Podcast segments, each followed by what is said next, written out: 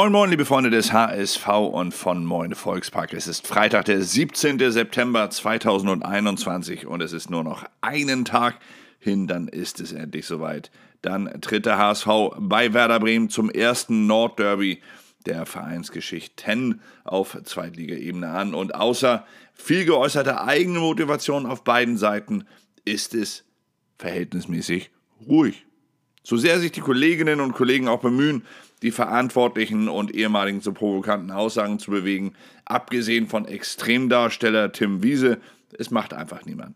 Auch nicht Frank Baumann, der heute im Hamburger Abendblatt ein sehr lesenswertes, wenn auch leicht deprimierendes Interview gibt. Denn der Geschäftsführer Sport spricht in diesem Interview nur sehr verhalten über die Nordderby-Wochen, zum Beispiel von 2009, in denen er mit dem Treffer äh, zum 3 zu 1 nach der Papierkugelecke noch eine tragende Rolle gespielt hatte. Man merkt ihm einfach an, dass es ihm nicht unangenehm ist, darüber zu sprechen, aber eben auch, dass er beide Clubs heute an einem ganz, ganz anderen Punkt sieht als damals noch denn ohne äh, große Umschweife benennt er es genau so, wie es ist, nämlich kritisch für beide. Beide Clubs wären in den letzten Jahren finanzielle Risiken eingegangen, die sportlich nicht aufgegangen seien und die heute noch nachwirkten. Dabei ist Baumann sachlich und fair darum bemüht, sich möglichst wenig über den HSV zu äußern, sondern vor allem über Werder Bremen. Und er sieht Werder und den HSV allerdings in einem Boot sitzen, was die nationale Entwicklung des Fußballs anbelangt. Denn hier müssten beide Traditionsclubs unbedingt aufpassen, nicht den Anschluss an die Werksclubs wie Leverkusen, Leipzig, Wolfsburg und Hoffenheim zu verlieren. Dass dabei am Ende kaum bis gar nicht auf das morgige Nordderby eingegangen wurde, es macht hier eigentlich nur noch einmal deutlich, dass dieses Derby morgen die Strahlkraft alter Tage aktuell einfach nicht hat oder nicht haben kann, weil auf beiden Clubs einfach zu viele Probleme lasten, die vordringlicher sind, als hier mit markigen Sprüchen das Ganze noch einmal anzuheizen. Dass die Mopo dennoch ein Psychospiel zwischen beiden Trainern ausgemacht haben möchte, ist ein netter und auch ein legitimer Versuch, etwas Brisanz zu stiften, aber inhaltlich ist das alles dann doch recht schwer zu halten, denn beide Trainer hatten sich zuletzt eher verhalten geäußert und dem Gegner jeweils Komplimente gemacht, dass beide dem jeweils anderen Aufstiegsabsichten unterstellen okay, das ist ja am Ende tatsächlich auch faktisch so.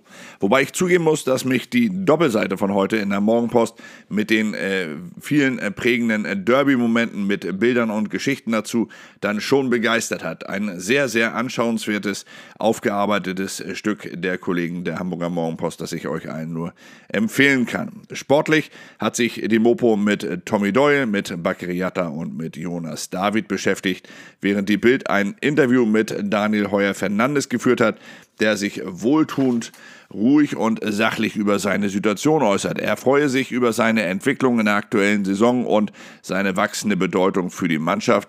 Zwar, aber er wisse auch, Entschuldigung, dass es noch eine Menge Verbesserungspotenzial bei ihm gebe, das er aus sich auch ausschöpfen wolle. Zudem habe er in der Vergangenheit, in der er mehrfach degradiert worden war, zwar mit viel Wut im Bauch trainiert, aber er sei dadurch auch reifer geworden. Er habe an Reife gewonnen, die ihm heute helfen würde, auf dem Platz halt diese Ruhe auszustrahlen, die er aktuell ausstrahlt. Chapeau, Daniel, gefällt mir wirklich sehr deine Einstellung.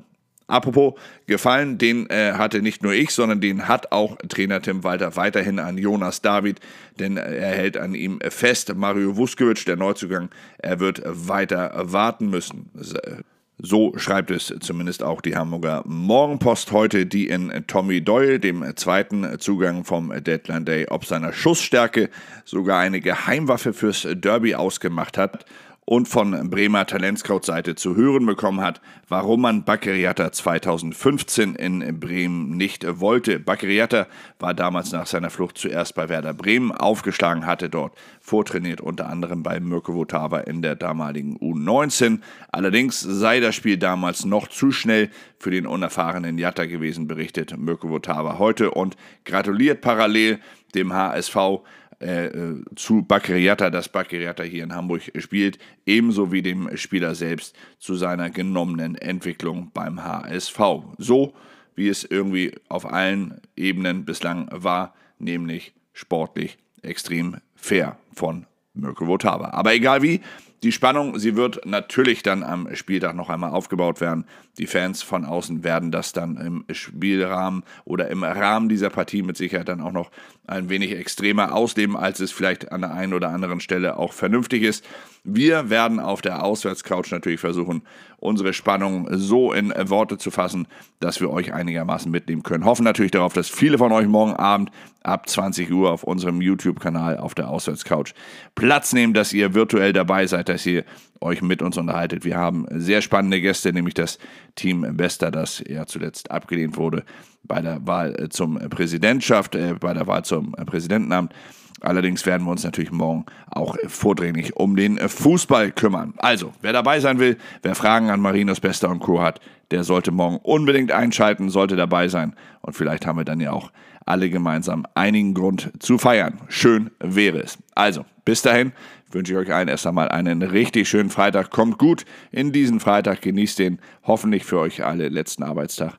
Und dann wünsche ich euch ein gutes, ein spannendes und vor allem natürlich uns allen ein erfolgreiches Wochenende.